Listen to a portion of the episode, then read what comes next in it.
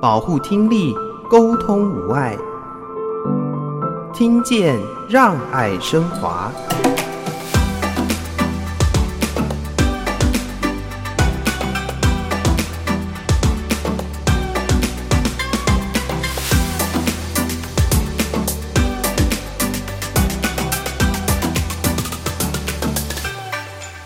要的目的是希望他跟一般人一样，有丰富的生活的内容，让他在日常生活中没有障碍的跟别人沟通，可以更勇于表达自己的意见，可以在整个学业的表现上也可以有一个好的成绩，让他以后在工作上面的时候，他也有那个能力可以去跟别人沟通。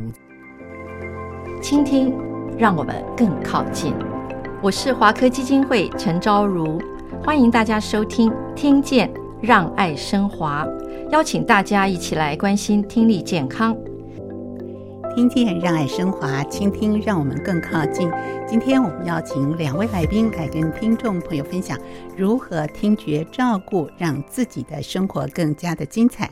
第一位来宾呢是长庚纪念医院语言治疗师苏欣怡老师，老师好。主持人好，各位听众大家好。第二位来宾呢是国立台湾师范大学特教系的准毕业生郑光伟，光伟好。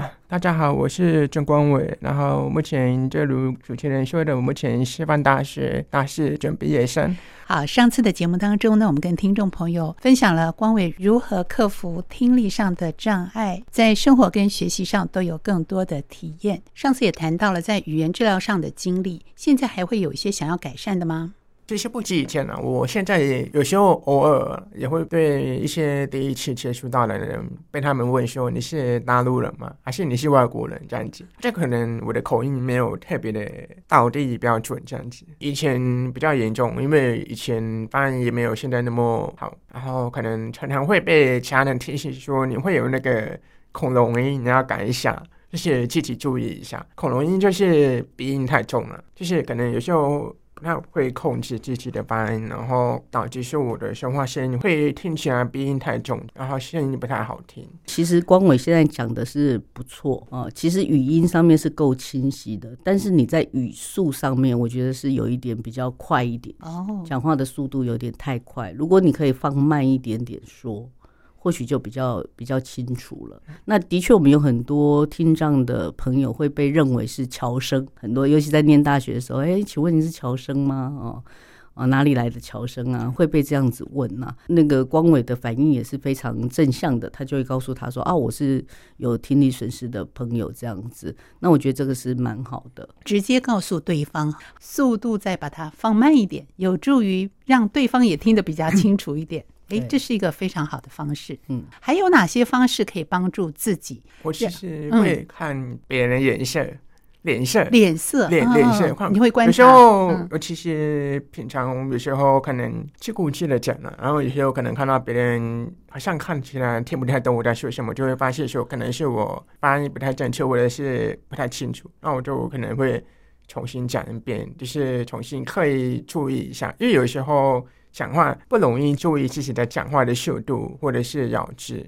那可能就是看别人的脸色，然后重新审视一下自己，然后重新放慢速度，注意咬字的状况，然后再讲一遍这样子。因为有的时候比较急着想要讲脑袋在想的事情，所以反而是对方的表情给你很多的回馈。有时候可能会讲的很忘我，然后会越讲越快，然后自己都没发现，然后就是。可能讲太快，别人会叫我讲慢一点。好，早期疗愈对每一个听障孩子来说是特别重要的一个关键时刻，所以这关键时刻的掌握就攸关于他之后的语言的表达和发展，也会影响到他的学习。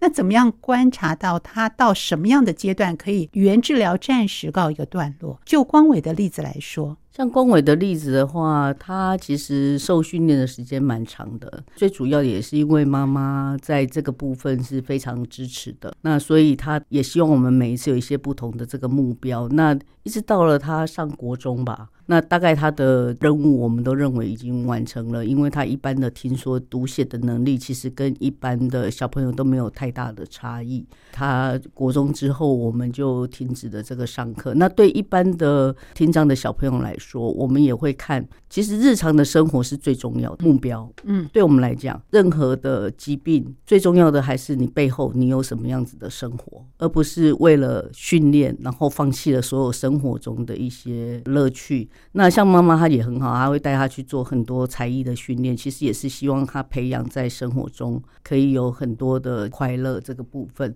对我们来讲也是这样子。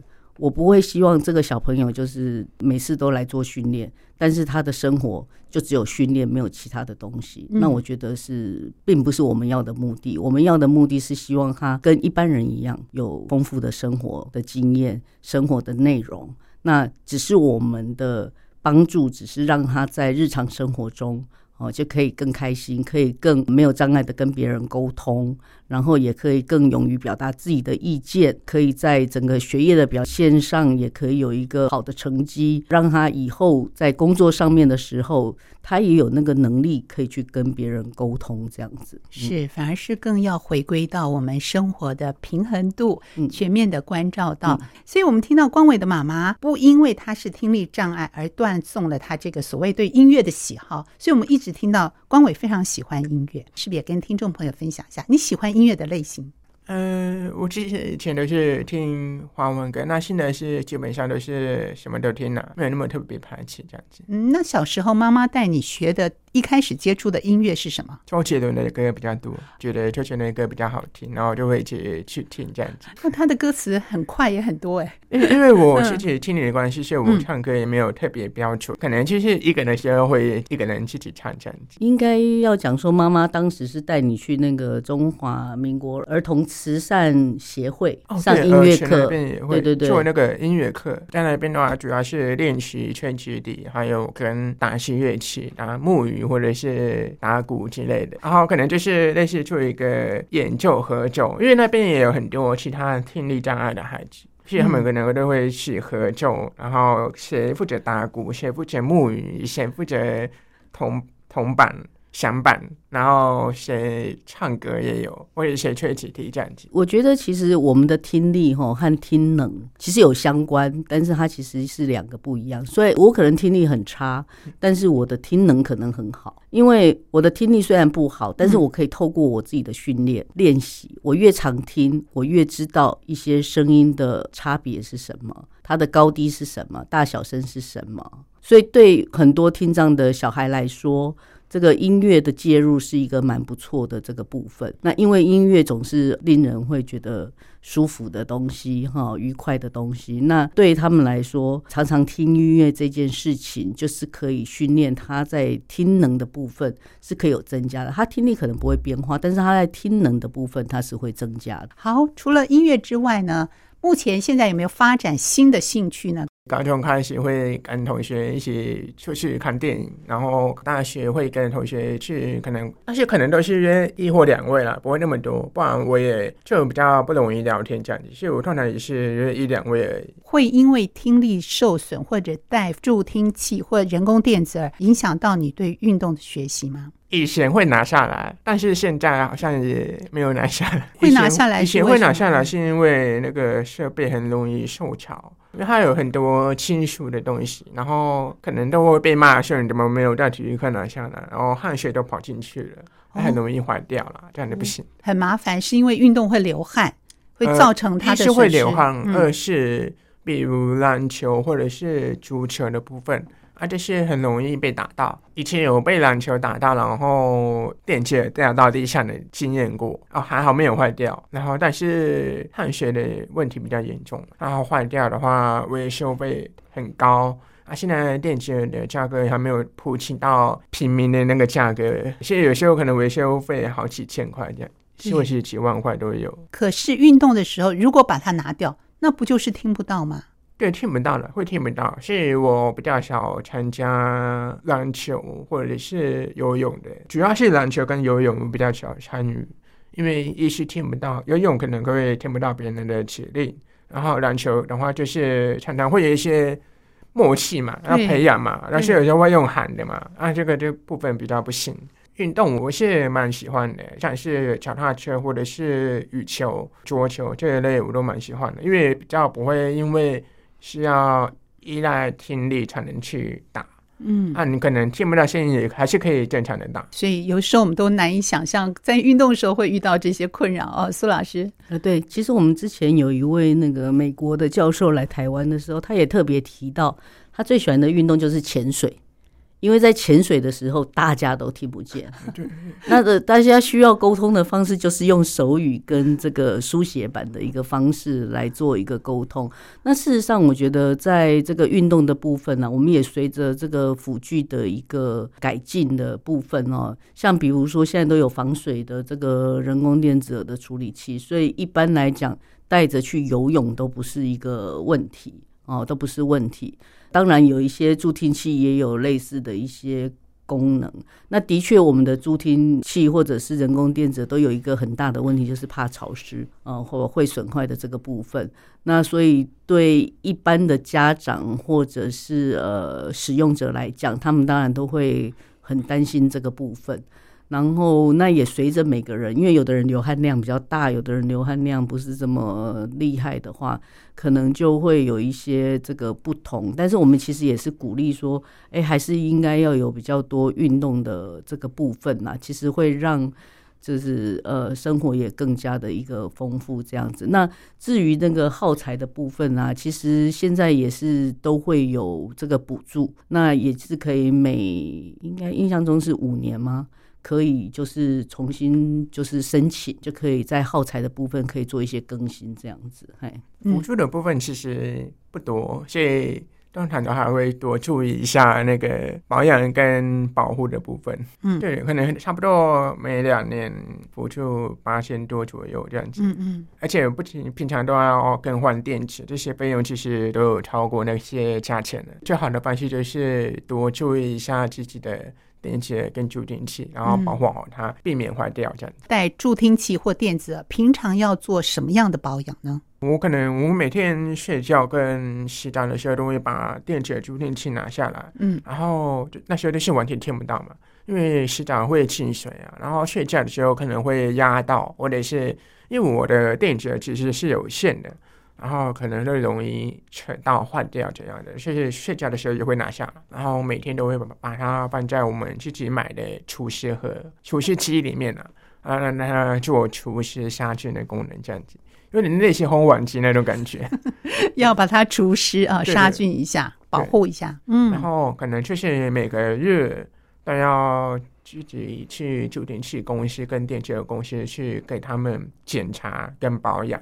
哇，就每个月都要去，每个月都要去，然后可能定期补充那个电池的那个量存货这样子。差不多多久要换一次电池啊？助听器每周换一次，但是电池也比较多，电池可能每三天就要换三颗电池。所以它不是充电式，它是丢弃式的。以前有用充电式的电池过，但是后来发现说好像没有电池的话啊，因为充电式它是八小时就要充电。然后那时候电池寿命也没那么长，后来想修好像不太值得，而且也不太方便，因为你可能上到一半要换电池什么的，就没有了。我甚至有有一次是一整天课嘛，我可能。一天上课上到一半就要换两次电池，这样我就觉得不太方便，可能后来就改成用那个锂电池的部分，改成上课电池，虽然耗费比较贵，但是比较方便多一点。这是谈到我们可能在生活上、学习上会遇到的一些状况，有没有一些优点呢、啊？就是你很吵，我不想听你说话，说我是可以把耳朵关掉，一般人耳朵关不掉啊，关不起来。对你来说有没有一些优点？蛮有趣的部分就是可能鞭炮声。嗯还有那个庙口那个绕境什么的太吵了，然后我可能就会直接关掉，然后扁到捂住耳朵，我都可以直接关掉，就蛮方便的功能。可是也是会有遇到一些困难，比如说我在购物，我自己会去便利商店或者是吃饭会购物嘛，可能听不清楚对方在说什么，而且刚好遇到那个疫情。疫情关系，大家都戴口罩，可能都听不清楚对方在说什么。有时候结账会蛮尴尬的，可能便利商店排队啊，买一个饮料或咖啡，便利商店的店员可能会问说：“要开桶边吗？要载具吗？”那我可能就听不到嘛。不清楚对方在说什么，可能会怕对方也不了解听障的需求。这时候我就可能会第一次一两次都会问一下说哈哈哈，然后直到听懂，然后才给钱。而是这时候后面都会排很多人，然后自己都会有一些压力在。后来都会，我自己也有做出一些应对的方式啦，比如说结账完我就直接说要开发票，没有会员不用再去，谢谢，然后这样就讲完就好了。主动先说了，对，我直接主动签收，然后就。省掉一些听不懂的流程，我非常能够体会关伟的这种想法。戴口罩之后，不是你听不清楚，我也听不清楚他们在讲什么，真的很担心后面排队排好长啊。我们也会有这种心情，真的需要大家互相的体谅一下。好，这是会遇到的状况，还有没有其他的呢？啊，有有，比如说有一次小学的时候毕业旅行，而是去一个九州文化村，然后那边有一个云霄飞车，当时想说广播的时候都会讲说先把贵重物品放在柜子嘛，啊，有时候可能会，但是我当下可能就是认知不够好，然后觉得想说眼镜跟助听器应该还好，就是把它带在身上不会这样。结果掉下去之后呢，电池就飞出去了。然后这是算是印象非常深刻的部分。然后我想说，可能有时候不会注意到，但是这就是需要注意的一环。助听器反而就没有注意到，那眼镜没有飞出去了。眼呃眼镜没有，助听器还好。助听器因为有耳膜的关系是有固定，所以是人工电子耳。这些电池也飞出去，那不是很昂贵吗？那怎么办？有找到找回来吗？呃、找不到，找不到。后来有请这个也这件事情也没有办法怪在这游乐园上面，嗯、也只能说自己没有多注意这方面的问题，嗯，没有保护好。从云霄飞车下来落地的那时候。心情怎么样？呃、就是云霄飞车飞一半的时候，就从空中上掉出来。那个时候心里想什么？是蛮紧张的，而且希望能赶快找到啊。后来没找到，就只能重新买一个新的，嗯、就怕被骂爸妈，因为那个东西也是爸妈辛苦赚钱买的嘛，就觉得蛮自责的。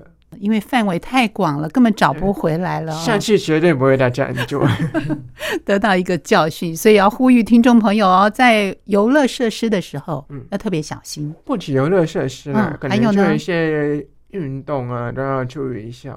好，运动的时候也要特别的注意和保护好。还有呢？以前比较容易晕眩，晕眩情形比较严重了。我也不知道为什么，可能自己的这样的问题的关系，所以可能国小到国中都会有那种晕眩的症状。有时候可能会晕三天，严重到会晕一整周。啊，有时候严重是可能是晕一个下午就好了，可能就会影响到学习。那时候都依赖同学的笔记，其实没有太大，可是会觉得蛮困扰的，就是没有办法。跟班上同学一起参与一些课程或者是一些活动、游戏之类的。哎、嗯，真的没想到会晕到三天甚至一周这么久的时间呢。因为我那个听障明星正正确的讲叫大前大前庭导血管症候群。哦哦。然后大前庭那些有时候会偶尔会发作。然后年龄小的比较发作次数比较多啊，现在比较像稳定的，现在像稳定，那时候还没还不像稳定，所以比较容易晕眩。然后有时候上到一半就就突然要请病假回家这样子，这个部分比较像是我觉得以前上麻烦的部分，听起来蛮辛苦的。苏老师，其他听障朋友也可能会有这种晕眩的症状吗？呃，因为他是前庭导水管扩大的这个病人，所以相对之下，他比较是容易会有这个眩晕的这个症状。慢慢现在好像比较好了，现在有好一点。我可能还是会避免看一些画面会旋转的东西，我都会避免去看，怕头晕这样子。嗯，我现在好像可能比一般人容易头晕了。嗯哼，所以画面如果太过旋转的，我会避开，就是闭眼睛一下这样子。因为我们的前庭的功能就是跟呃平衡有有很大的关系，嗯嗯，所以就是因为他的疾病的关系，所以会容易造成会有这个眩晕的状况。嗯哼，那有的是带了电子的时候就会比较好一点点。那有的人就是哎，可能就是在日常生活中还是有很多应该要注意的一些呃现象，比如说不要。太过于劳累，不要这个呃晒太阳。哦，对，呃，对，就是在这个部分可能都要稍微注意一下，嗯、uh-huh. 会比较好。要好好的照顾自己的健康。好，我们休息一会儿，待会回到节目当中，再请光伟来分享即将要毕业，面对工作会有些什么样的期待呢？你认识了吗？你认识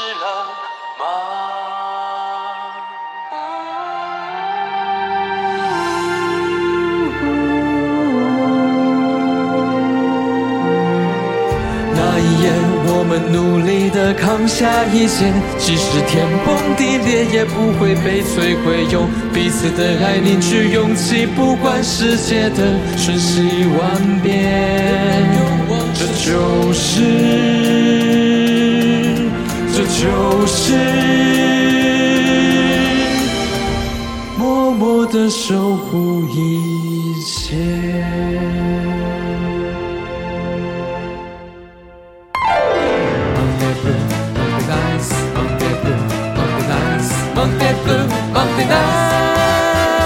别再说不，跟着我来，抛开烦恼，别让忧郁搅扰，放下你自己，用心的倾听，丢掉成见，开拓新道路。世界美好，等你来拥抱。听见让爱升华，倾听让我们更靠近。今天我们邀请两位来宾：长庚纪念医院语言治疗师苏心怡老师，还有呢即将毕业的国立台湾师范大学特教系郑光伟同学，一起来分享走在听力照顾的这条道路上可能会遇到的一些状况。那我们要先恭喜光伟即将毕业。对于未来的工作内容，有些什么样的想法呢？会担心就业的问题吗？哦，当然会担心。比如说，像我们刚刚呃，实习有小讨论到说，嗯，为什么不考老师、不考教学、不考老师的部分？嗯，啊，这点是因为我之前在实习的时候就有因为听力问题而遇到一些问题，这样子有因为听力关系遇到一些问题，像是我可能跟学生沟通，因为我当老师嘛，我可能就是。但实习老师要教学，会问一些学生问题，一是会先聊天，跟同学多做一些互动；二是会跟同学玩一些有设计一些游戏或是问答的游戏，然后这时候都会听一些同学的回答。但是有些学生口语可能就比较不太清楚，或是发音不清楚，或是讲话太小声的这些部分，我的可能就是没有办法听得非常清楚，然后可能会需要其他同学慢慢转译。或者是帮忙翻译，后来找到一个妥协的方式，就是请他们用写的。嗯，可是这个部分用写的其实也蛮耗时间的，在我的教学上也会有很多的影响到，影响到我的教学时间。这部分我们认为没办法完全发挥好，即使像我们老师的功能这样子。嗯，所以后来就是觉得听障还会遇到蛮多挑战的，不光是老师的这个工作以外。其他工作也有可能会遇到一些问题，可能需要去再做一些考量，慢慢去找出自己的路。啊，目前是有打算考公务员。因为认为那个部分比较少遇到对话的部分，我会比较多考虑这个部分。所以呢，可能会考虑到不同的层面的工作内容。心怡老师，您会觉得我们社会上的资源，或者是说我们的就业的类别上，是不是还需要更多的发展的方向，给这些听障的同学们更多的协助和资源呢？其实现在随着时代的进步啦，我们的科技其实也是进步很多。那事事实上，对于很多的工作，我觉得听障的朋友们如果有不同的这个需求，其实都可以寻求，就是呃，植物在设计的这个部分，透过植物在设计的部分，然后来知道说，哎，假设我要从事这样一份工作的时候，它在环境上可以做怎么样子一个调整。可以让我减少这个障碍，因为我们有时候都是会发现说，有障碍的不是人的问题，有障碍的是环境的问题。那我们也可以透过环境的一些调整。那现在有很多就是可以有语音输入的，呃，它自然会把一些文字打出来的一些这个 app 哦，甚至我们的 Line 其实你都可以用语音的输入嘛，哈，在科技的这个部分。呃，我相信也会越来越进步，因为有时候这个现在 Line 有时候我们用念的，打出来的字会让我们有时候哎很生气，因为还要改很多部分。但是我觉得随着这个呃越来越进步，它也会透过大数据，它再去做一些改变的时候，那这些对于我们在工作中也许也都是很有帮助的。假设管委以后做的是一般行政，即使是在柜台的第一线人员。对于民众的这个诉求，说不定就有 App 就可以帮你把他所讲的东西做一个很明确的。那你当然也一面听，一面又有这个文字的部分可以帮忙你。或许不像听打员这么的好。哦，或者你的比超员这么的好，因为我们比超员他是有能力的，他可以做很多比对的，他所以他写出来的不会有那种我们所谓的谐音梗的效果，就是同音 但是不同字的这个部分嘛。哦，那这个我们的科技的这些进步，可能都可以帮到这个我们很多听障朋友，他在职业的选择上，他不用去害怕说，哎，只要有跟人有沟通的，我就不去选择，因为有时候他们在个性上面其实是很适合跟呃人际互。懂的也很适合呃跟别人接触的，那他们不要因为这个障碍就就受到一些阻碍这样子。那我的很多小朋友，其实他们随着长大之后，也都是呃跟着他们这个个性，有的是在做这个呃城市设计员，也有的是在科技公司上班，也有的是在呃一般的贸易公司上班，其实都有不同的一些这个需求。那他们有时候也是会回来，就是呃需要在某一部分加强的，特别是因为很多呃公司都需要开会。需要做一些呃 presentation，他们也会希望自己在这个部分可以有好的这个表现。那或者是说，在很多跟长官的一些沟通的这个部分，哦，能不能达到长官需要的要求？因为有一些长官嘴巴说的是这样，但是实际上的需求可能呃不是。那这种言外之意，有时候对我们这些呃听障的朋友来讲，呃，就比较难以领会。那也许他们就是需要一些协助帮忙，然后让他们慢慢知道说，哦，有时候可能长官讲的是这样，但是他心里想的是什么？那他怎么样去澄清说，哎，对方所需要的到底是什么？需求到底是什么？那我觉得就是可以透过这样子呃一些交流，那我觉得让他们更清楚知道，在他们工作中就可以有比较好的一些表现。所以还是要听懂弦外之音啊，不但是听懂他现在此时此刻说的是什么意思，还要听懂那个背后真正的意涵。所以就像老师说的，我们怎么样来克服？我们怎么样运用社会的资源？当然，我们也希望更多的有心的人士，或者是这些 APP 的设计公司，能够更关注到我们听障朋友的需求，帮助我们能够在沟通表达上，在生活科技运用上，能够有更多更多的资源来协助我们的听障朋友。最后，有没有一些话想要鼓励自己的？希望不要因为听力问题而遇到太多阻碍，能够顺利找到工作。嗯、呃，想对大家说的话，就是希望大家在跟听障者共事的时候，可以多体谅对方，可能就是尽量体谅对方，协助对方。他有时候对方不是不想沟通，有可能只是听不清楚，不好意思，就会造成沟通的问题。这个地方希望大家都可以多体谅一下。好，我们听到。光伟对自己说的话，他的心愿也听到。光伟对于我们听众朋友有些想说的话，我们给予彼此更多的包容，多多了解对方，给大家更多更多的空间和尊重。我们今天非常感谢光伟，还有欣怡老师在节目中来跟听众朋友分享两位的心情。谢谢两位，谢谢。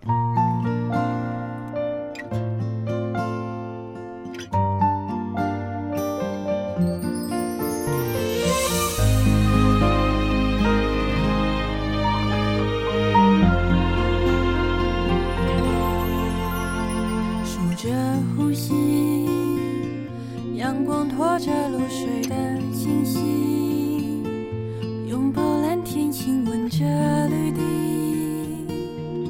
花香离开。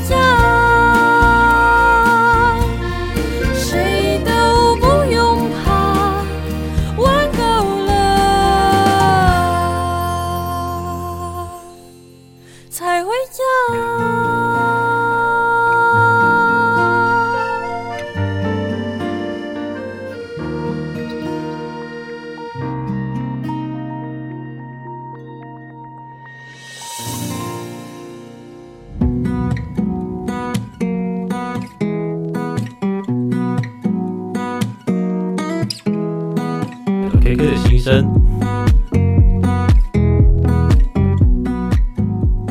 各位听众朋友，大家好，很开心又来到 LKK 的心声。今天要来跟大家分享一个大家可能曾经发现，但是却没有那么注意的一些小故事。我们来想一下，通常谁说的话您最相信呢？是专家、医生还是老师？如果我说，其实啊是隔壁巷子的陈妈妈，你说怎么可能？但是请你认真的想一下，你最近周遭发生的事情，是不是好像有那么一点道理呢？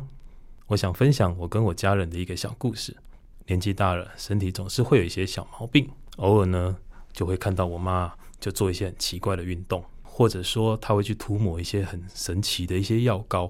我就问了妈，这些东西是哪里来的？这个动作是谁教你的？她就跟我说：“阿楼那个游泳池旁边那个阿姨啊，啊不然啊，就是之前啊去看医生坐在旁边的那个大婶她说的。那我看她这么认真。”又十分相信这个样子哦，我就觉得真的是又好气又好笑了。为什么？因为我们常常苦口婆心、引经据典哦，告诉我妈，你看这个东西是谁谁谁医师、谁谁谁专家、谁谁谁说的，然后或者说这个运动啊，我们应该要怎么做？我们还开 YouTube 影片给她看。那我妈呢，总是哦哦哦点点头，但是她就是不会听我们说的话。不过，一个完全陌生，甚至是点头之交的这个路人啊，他却深信不疑。我每次说到这个，我旁边的朋友都猛点头啊，因为他的爸爸、他的妈妈跟我妈妈有同样的阵头哦，港镜头啦。那他所抱持的理由很好笑哦，他就说，因为啊，对方其实跟我们没有利害关系，所以他为什么要骗他呢？这也让我们不知道该怎么说才好。幸好经过了沟通啊，如果未来啊是需要花大钱购买了一些东西，或是有一些医疗效果的东西，我妈啊她愿意跟我们一起参与讨论哦，她就不会说直接就买了，或是直接就用了。我觉得这是我们很大的一个进步。那至于有一些无伤大雅的一些运动方式，那我就觉得那就顾身体吧，好、哦，我们就顺其自然吧。为什么跟大家分享这个故事呢？各位听众朋友，您对助听器的看法是什么呢？隔壁的老张说：“声音很大声，叽叽叫。”楼下的李大婶说：“戴起来很不舒服，我已经很早就没有戴了，我都把放在抽屉里。”电视的广告说：“可以改善我听不到的状况。”哼，那个广告一定是骗人的，他要骗我的钱，我才不相信他呢。您有类似的经验吗？一样的，上述的邻居好友们，他绝对不会故意骗我们。我相信那可能真的是他们的亲身体验。但是这些亲身的体验，这些经验，就一定适合我吗？或者说，我一定会有跟他们一样的感受吗？但是因为以上这些经验，会让我们一开始就排斥了助听器，或是我们就打从心里不愿意接受。这对助听器来说，其实好像也不是那么公平吧？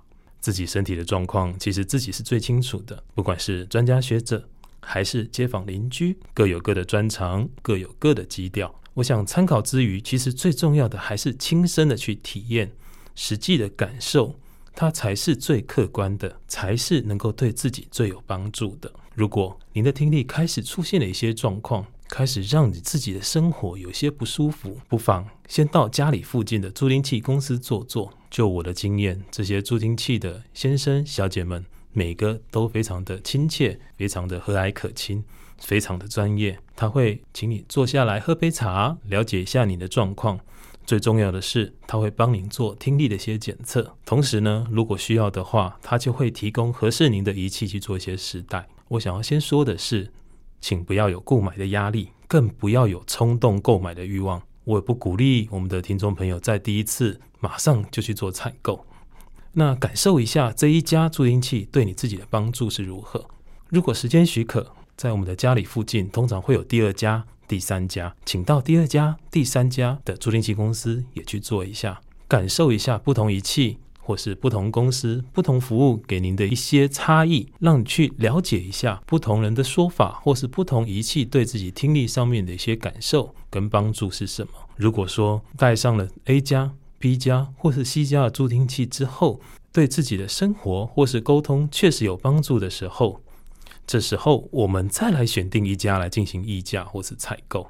毕竟，一副助听器要十万上下，这个价格确实也不是我们可以随意想买就能够马上买的，它对于我们的经济还是会有一点点的一些负担。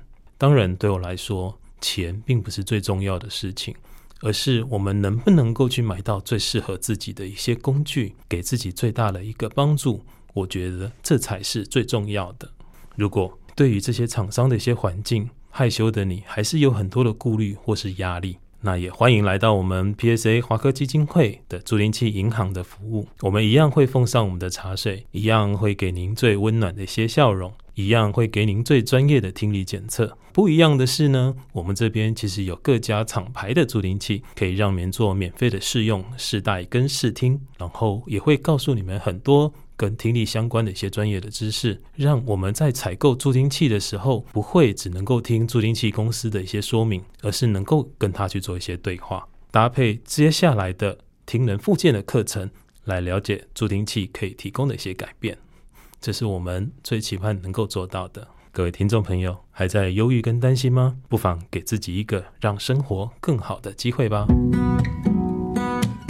非常感谢华科慈善基金会林龙森执行长跟听众朋友分享这个讯息，免费的助听器银行来帮助大家在选择上有更多更多的建议。同时要感谢听众朋友的收听，欢迎您上网订阅我们的 Podcast 节目，听见让爱升华，我是若楠，下周见，拜拜。